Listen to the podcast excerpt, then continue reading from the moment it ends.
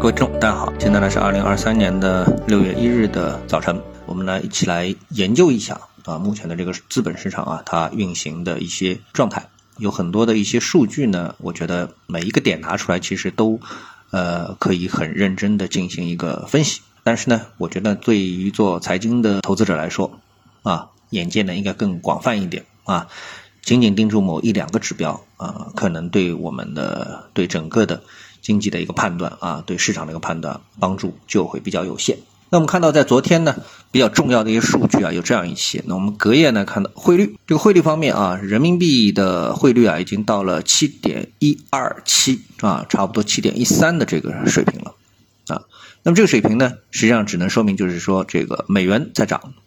那美元涨呢，是跟加息预期有关啊。尽管呢，美元在连续加息之后啊，整个的这个预期啊。是说美元不会再加息了啊，但是呢，美元呢，呃，它还是有加息的这个很大的一个动力放在那里啊？当然，暴力加息的可能性不大啊。那么这原因出自于哪里呢？我们看到隔夜啊，美国呢是公布了一个数据啊，这个数据平时我们倒是不太看到的啊，叫美国 JOLTS 职位空缺啊，四月份的这样的一个数据。这个数据呢，差不多呢，它的公布的数据呢是一千零一十万。然后呢，它的前值呢是九百七十四万，呃，预估呢是九百七十七万。那么这样一个数据呢，使得市场呢，哎，又开始呢预期呢加强了啊，美联储继续加息的预期，加强了这个预期。但是就我来看的话呢，另外一个数据，尽管不是和这个数据相比啊，不是特别重要，但是我记得以前呢，大家其实是比较重视这个数据的，就是美国芝加哥 PMI 这个数据啊。那这个数据呢是。制造业的数据啊，那这个数据啊滑落的非常厉害，前值是四十八点六，预测是是四十七，那么这次公布啊，昨天晚上公布呢是四十点四，啊，这个滑落非常厉害，那这说明一个什么问题呢？当然说明就是美国的这个啊经济啊出现了矛盾啊，就是制造业在向下走，但是呢职位的空缺呢又在往上走，这种矛盾。啊，反映到了这个市场当中，有所选择啊，就是选择呢，美国继续的加息。其实我们都知道，美国加息对于整个的一个市场啊，全球的资本市场来说，绝对不是一件好事啊。每一次的经济危机啊，啊，都是从这个美元加息开始的啊，美元加息开始的。这个呢，是我们特别需要指出的一点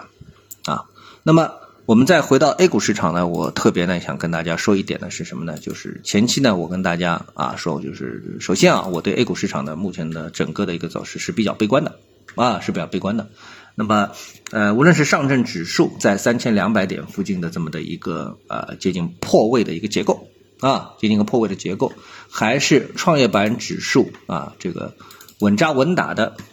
走出了一个 C 浪的开端。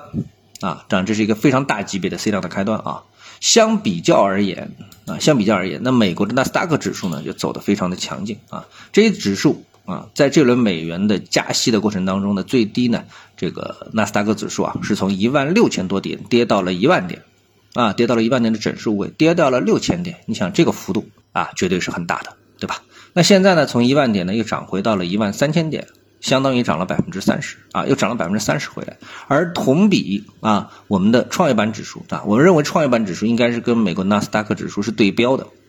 对标的。那么我们怎么样呢？哎，趴在这个二浪的这个位置，并且在向下逐步的破位的行走，就没有这个最低，只有更低，不断的往下行。那么这个呢，呃，我们想从市场情绪的角度来说呢，已经是很显然啊，大家对 A 股市场的表现是非常失望的。好，那我今天呢就比较简单的跟大家讲一下啊，这个全球市场在隔夜发生了一些什么样的数字上的变化，以及呢我们 A 股目前无论是上证指数还是创业板指数处于技术上的什么样的一个位置啊，那么进一步的提示一下大家啊，我们大家需要怎么样去看待这些问题啊，